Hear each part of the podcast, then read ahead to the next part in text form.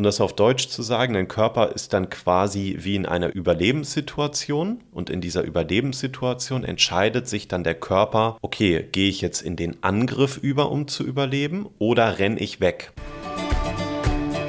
Hallo, schön, dass du wieder eingeschaltet hast zum Vita Moment Podcast, dein Podcast für Ernährung, Gesundheit und Wohlbefinden. Hier ist wie immer Chiara und Lars ist auch wieder mit dabei. Oh, ihr Lieben, ich freue mich auf die Folge. Schön, dass ihr alle dabei seid. Du wolltest schon immer mal wissen, wieso Transfette eigentlich so ungesund sind. Du fragst dich, wie du nach einer Corona-Erkrankung oder anderen Effekten schnellstmöglich wieder auf die Beine kommst, ob du deine Nahrungsergänzungsmittel erhöhen musst, wenn du unter Stress stehst. Auf all diese Fragen haben wir eine Antwort und wir sprechen außerdem darüber, was du tun kannst, wenn du trotz viel Sport und einer gesunden Ernährung einfach immer weiter zunimmst. Doch bevor es losgeht, hier nochmal der Hinweis, dass du diesen Podcast auch bewerten kannst. Zum einen kannst du uns bei Spotify natürlich fünf Sterne geben, aber du kannst uns auch bei Apple Podcast bewerten. Und das hat auch die liebe Linda70 gemacht und sie schreibt. So tolle Tipps. Ich finde eure Podcast klasse und höre schon seit einigen Monaten. Immer wenn ich für meine Familie koche. Ich kann nur sagen, tolle Tipps und so viele Infos und das komplett kostenlos. Danke, ihr Lieben. Eine Folge zur Osteoporose wäre toll.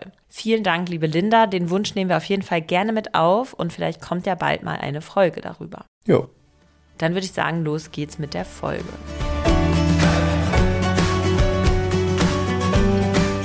Starten wir auf jeden Fall mit der ersten Frage, die Timo gestellt hat. Und zwar fragt er, wieso nehme ich nicht ab, obwohl ich regelmäßig Sport mache und auf meine Ernährung achte? Ich bin komplett verzweifelt. Lars, willst du mal mit der Frage anfangen? Oh ja, sehr gute Frage und ich kann mir vorstellen, dass sich da auch viele wiederfinden. Und zwar ist es ja so, dass wenn du Sport machst und wir gehen jetzt hier mal von Kraftsport aus, Du hast es aber, glaube ich, in deiner Frage nicht genauer spezifiziert. Im Grunde ist es aber auch fast egal. Jedenfalls ist es so, dass wenn du Sport machst, dass du grundsätzlich Fett verbrennst. In der Regel, gerade bei Kraftsport, baust du auch gleichzeitig Muskeln auf. Das beides zusammen ist der absolute Doppeleffekt, gerade eben der Muskelaufbau, weil das dazu führt, dass du langfristig dann tatsächlich auch mehr Kalorien verbrennst. Das heißt, mehr Muskeln haben ist zum Abnehmen auf jeden Fall immer gut. Und dadurch, dass du diese Muskeln auch wiederum nur durch kalorienverbrennendes Training bekommst, hast du hier eben den Doppeleffekt. Von daher ist Sport schon mal sehr, sehr richtig und gerade Kraftsport kann dir da sehr helfen. Wichtig ist, wenn du eben Muskeln aufbaust, dann kann es sein, dass du zwar an Bauchumfang verlierst, dass du aber insgesamt trotzdem beim Körpergewicht keine wirklichen Schritte nach unten machst. Das ist einfach so, weil Körperfett, das hast du bestimmt schon mal gehört, tatsächlich weniger wiegt auf das Volumen gerechnet als Muskeln. Das heißt, du kannst optisch eigentlich besser aussehen, hast aber das gleiche Gewicht. Das ist wirklich so das ganz typische, was auch immer bei Sportlern ersichtlich wird, dass zum Beispiel der BMI gar nicht mehr passt, weil das einfach dann der falsche Maßstab ist.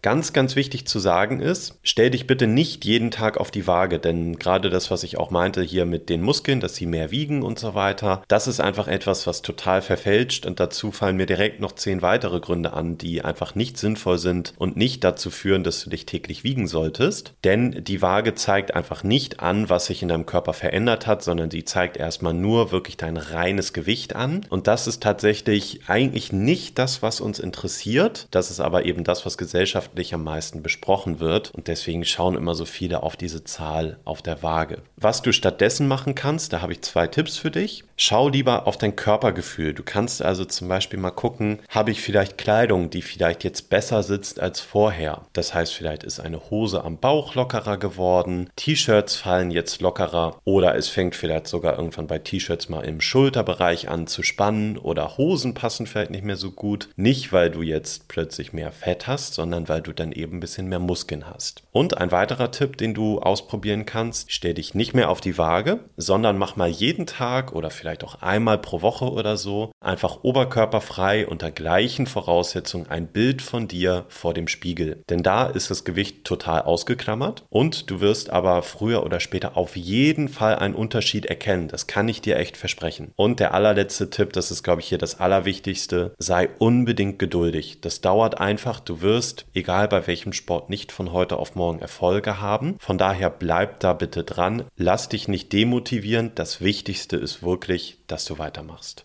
Ja, ein weiterer Grund ist, dass du selbst, wenn du Sport machst, vielleicht trotzdem immer jeden Tag über deinem Kalorienbedarf isst. Viele Menschen neigen auch dazu, sehr viel mehr zu essen, wenn sie wissen, dass sie jetzt beispielsweise zweimal in der Woche zum Sport gegangen sind. Das ist dann häufig aber deutlich mehr, als sie durch den Sport eigentlich verbraucht haben an Kalorien. Wir sind zwar keine Fans vom stumpfen Kalorienzählen, aber wenn du jetzt gar nicht mehr weiter weißt und auch nicht das Gefühl hast, dass sich dein Körper im Spiegel ändert, worüber Lars jetzt gerade gesprochen hat, dann kannst du wirklich mal ein bis zwei Wochen lang, wirklich auch nicht so viel länger, alles, was du isst, fotografieren und dann ungefähr berechnen, wie viele Kalorien das jetzt sind. Das muss auch nicht auf die Kalorie genau sein, aber einfach mal, um so ein grobes Bild zu haben. Weil manchmal naschen wir dann zwischendurch total viel und das wird uns dann erst bewusst, wenn wir anfangen, das aufzuschreiben oder ein Foto davon zu machen. So, oh, da habe ich jetzt schon wieder einen Keks gegessen. Oh, das war wieder ein Snickers. Also achte mal drauf und schaue, ob du da noch was verändern kannst. Dann kommen wir auch schon zur nächsten Frage, und zwar, welche Nahrungsergänzungsmittel helfen bei sehr starkem Muskelkater? Ja, der Muskelkater, der entsteht ja immer dann, wenn die Muskeln einer bestimmten Belastung, häufig einer sportlichen Belastung ausgesetzt sind, auf die die Muskeln in diesem Ausmaß sozusagen nicht vorbereitet sind, beziehungsweise die sie so nicht kennen. Und gerade wenn du eben eine längere Pause gemacht hast oder dich generell wenig bewegt hast und dann plötzlich irgendeine neue Bewegung machst oder keine Ahnung, einen Schrank aufbaust oder Holz hackst oder eben wieder Sport machst, dann muss sich dein Muskel, deine Muskeln erstmal daran gewöhnen. Und das ist meistens schwierig und kann auch mal zu Muskelkater führen. Was dann tatsächlich passiert, ist, dass der Muskel anschwillt und druckempfindlicher wird und das kann dann manchmal richtig wehtun und kann auch in schlimmen Fällen die Bewegungsfreiheit Freiheit richtig einschränken. Das hatte ich auch schon ein paar Mal. Ich auch. Ja. Ich schmerzhaft. Jo. Ein bisschen stolz ist man ja auch immer, aber wenn es dann wirklich doll wird, dann ist es unangenehm. Es ist aber grundsätzlich echt eine ganz normale Reaktion des Körpers. Wir können da tatsächlich auch nicht unfassbar viel tun, um das zu verkürzen. Was aber ganz, ganz wichtig besonders ist, ist die ausreichende Eiweißzufuhr. Denn der Körper, der braucht eben Eiweiß, um Muskeln bauen zu können. Und dieser Muskelkater, das sind im Grunde zerstörte Muskelfasern. Das ist aber positiv, das ist nicht negativ. Und die werden vom Körper in der Zeit des Muskelkaters quasi wieder aufgebaut. Und dafür braucht er eben das Eiweiß. Deswegen solltest du und sollten deine Muskeln unbedingt mit Eiweiß gut versorgt sein. Und dann setzt du erstmal den ersten Baustein. Das heißt, ich trinke dann am besten in weiser Voraussicht nach meinem Training schon mal einen Eiweißshake, damit mein Körper alles hat, um die Muskeln direkt aufzubauen und damit ich auch weniger Muskelkater bekomme.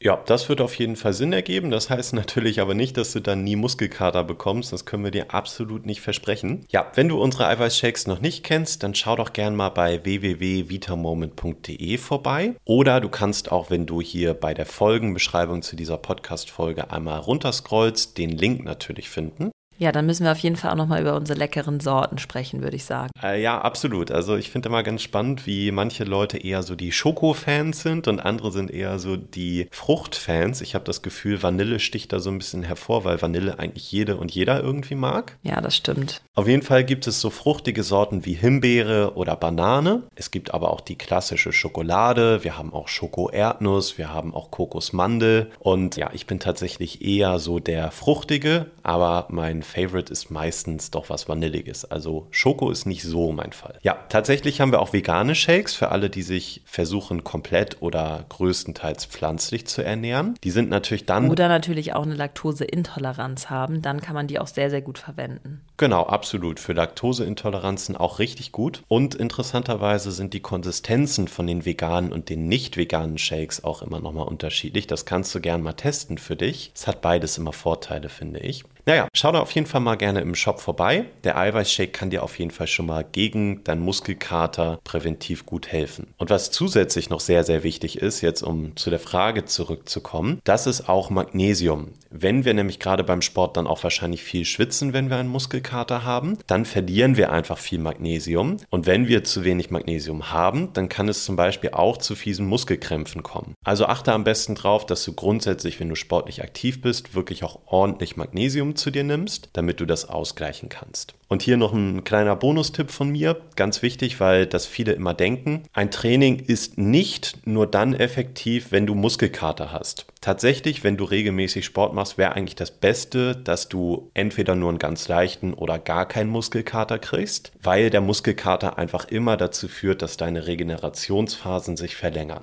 Das wollte ich nur noch mal dazu sagen. Ja, sehr guter Hinweis. Die nächste Frage kommt von Sanne und sie fragt: Überall liest man, dass Transfette so ungesund sind. Da frage ich mich, was sind denn Transfette eigentlich und wo stecken sie drin? Könnt ihr mir da mal ein paar Beispiele geben? Na klar, das machen wir auf jeden Fall gerne. Erstmal allgemein sind Transfette sogenannte ungesättigte Fettsäuren. Die entstehen dann, wenn ursprünglich noch gesundes Pflanzenfett industriell gehärtet wird. Dabei wird dann flüssiges Öl zu einer schmierfähigen Masse und das wird dann besser weiterverarbeitet als dieses flüssige Öl. Und unter diese Transfette fällt beispielsweise auch Margarine. Wie macht die Industrie das denn, Lars? Ja, die Industrie macht das grundsätzlich meistens durch starkes oder mehrmaliges Erhitzen der Öle, wie es zum Beispiel ja auch beim Frittieren oder beim Braten passiert. Und das Problem mit den Transfetten insbesondere ist, dass sie zu mehr schlechtem Cholesterin führen. Das ist ja das LDL-Cholesterin. Und das Problem bei diesem in Anführungszeichen schlechten Cholesterin ist, dass wenn wir davon zu viel haben, dann kann das auf Dauer dazu führen, dass wir Ablagerungen in den Gefäßen bekommen. Das ist dann Arteriosklerose. Und die wiederum begünstigt dann das Risiko für diverse Herz-Kreislauf-Erkrankungen wie Bluthochdruck, Herzinfarkte und so weiter. Das hört sich jetzt vielleicht ein bisschen weit hergeholt Schuld an, aber das bedeutet, dass dieses schlechte Cholesterin tatsächlich ein relevanter Faktor bei sehr, sehr häufigen Todesursachen in Deutschland ist. Also sehr, sehr gute Frage, dass du das mit den Transfetten hier einmal für dich beleuchten möchtest. Ich wusste das nämlich früher bei den Transfetten tatsächlich auch nicht.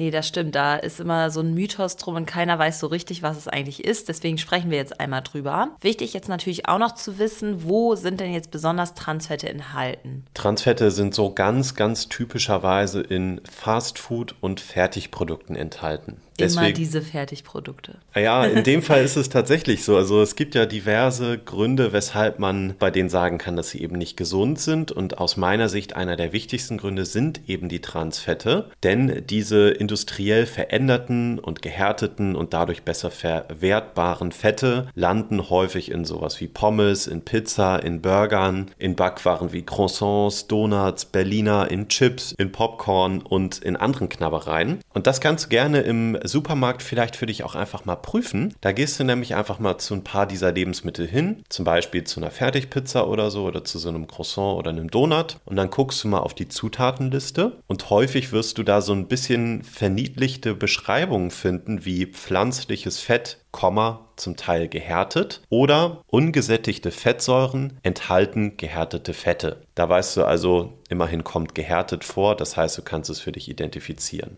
Ja, also vermeidet am besten so gut es geht Fertiggerichte und macht die wirklich nur zur Ausnahme und nicht zur Regel. Dann könnt ihr den Transfetten auch wirklich sehr, sehr gut entgehen. Dann würde ich sagen, kommen wir zur nächsten Frage von Britta. Und zwar fragt sie, ich bin in letzter Zeit sehr gestresst und habe gelesen, dass ich dann meine Zufuhr an Nahrungsergänzung erhöhen kann oder soll. Hat Stress einen Einfluss auf meinen Bedarf an Nahrungsergänzung? Dazu kann ich jetzt schon mal sagen, definitiv ja, Stress ist ein richtiger Nährstoffräuber. Lars, wieso ist das denn so?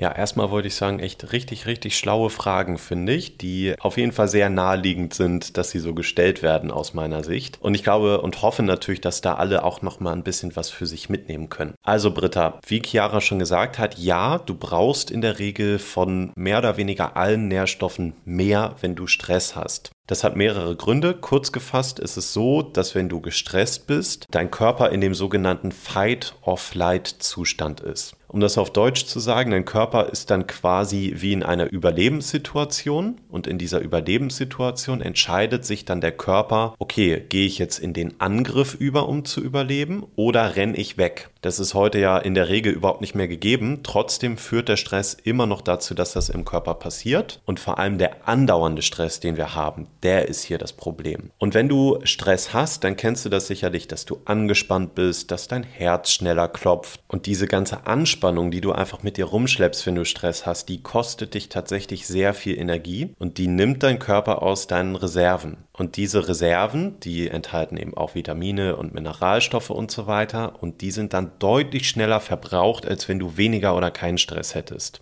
Also hier nochmal die kurze Antwort. Ja, dein Nährstoffbedarf steigt tatsächlich bei Stress. Deswegen sagen wir auch bei vielen Fragen oder Themen immer dazu, was die Mindestmenge an einem Nährstoff ist für nicht gestresste Menschen. Denn ansonsten muss man da eben einen Unterschied machen. Das heißt, wenn du Stress hast, dann kannst du tatsächlich überlegen, ob du bei den Nahrungsergänzungen die Dosis vielleicht etwas erhöhst. Ja, insbesondere solltest du dann achten auf Vitamin C, Magnesium und die B-Vitamine. Wieso jetzt genau die? Vitamin D ist total super bei oxidativem Stress. Magnesium gilt auch als sogenannter Stresspuffer, da Magnesium die übermäßige Bildung von Stresshormonen etwas abdämpft und die Nervenfunktion reguliert. Und die B-Vitamine sind ebenfalls wichtig für dein Nervensystem und gerade bei sehr viel Stress kannst du auf dieser Ebene auf jeden Fall alle Hilfe gebrauchen, die du bekommen kannst. Ja, und mit der Dosierung kannst du hier gerne einfach selber mal ein bisschen rumspielen. Das ist sowieso immer schwer pauschal zu sagen, weil wir alle so unterschiedlich sind. Du solltest einfach schauen, bei welcher Menge du dich wohlfühlst, bei welcher Menge es dir gut geht. Und im besten Fall lässt du natürlich gerade, wenn du gestresst bist, deine Mikronährstoffe immer mal testen und füllst dann gezielt auf. Dann kommen wir auch schon zur nächsten Frage von Uli und zwar, ich hatte vor ein paar Wochen Corona und merke, dass es irgendwie länger dauert als sonst, dass ich wieder in den Gang komme und fit bin. Mir fehlt es überall an Energie und Kraft. Wie kann ich mein Immunsystem nun bestmöglich unterstützen? Könnt ihr mir da Nahrungsergänzung empfehlen? Ja, ich glaube, was erstmal ganz logisch ist, wenn du einen Infekt hinter dir hast oder gerade auch noch mittendrin steckst, egal ob das jetzt Corona ist oder eine Erkältung oder Grippe oder was weiß ich, da ist es natürlich so, dass dein Körper und dein Immunsystem wirklich die ganze Zeit unter Anspannung sind. Die arbeiten auf Hochtouren, die versuchen dich wieder sozusagen gesund zu machen und das kostet einfach extrem viele Nährstoffe und die müssen wir im besten Fall dann schon während dieser Krankheit zu uns führen, im besten Fall aber dann auch danach, einfach um die Speicher mal wieder ein bisschen aufzufüllen. Wichtig ist, wenn du krank bist oder krank warst, dass du natürlich auch in und nach dieser Zeit möglichst noch mehr auf deine Ernährung achtest, dass du also schön frisch kochst, dass du gesund kochst, dass du viel Gemüse isst, dass du gute Fette isst, dass du schön Eiweiß isst und so weiter, dass du wenig oder gar kein Fertigessen isst, aber da will ich jetzt nicht nochmal drauf eingehen. Du hattest ja, lieber Udi, nach äh, gezielten Nahrungsergänzungen dafür gefragt und da können wir dir natürlich wie der Name auch schon sagt, unseren Immunkomplex empfehlen. Der ist genau dafür konzipiert, der hat verschiedenste Bestandteile, auf die Chiara gleich nochmal eingeht und der soll dir eben dabei helfen, dass dein Immunsystem wieder so richtig in Gang kommt. Ja, ganz genau. Wir haben uns deswegen für ein Komplexprodukt auch nochmal zusätzlich zu den Einzelwirkstoffen entschieden, weil wir Menschen einfach nochmal helfen wollten, mit möglichst wenig Aufwand ihre Immunabwehr so richtig stark zu machen. Und wir haben uns dafür entschieden für Wirkstoffe wie Ashwagandha, Kurkumin, Vitamin C, Zink und L-Histidin. Ich denke, die Abwehrhelden Vitamin C, Zink, Histidin kennen die meisten schon. Da müssen wir jetzt nicht mehr viel zu sagen. Eher unbekannter sind dann wahrscheinlich die beiden Heil Pflanzen Kurkumin und Ashwagandha. Lars, magst du einmal ganz kurz sagen, wieso diese beiden Pflanzen jetzt in unserem Immunkomplex drin sind?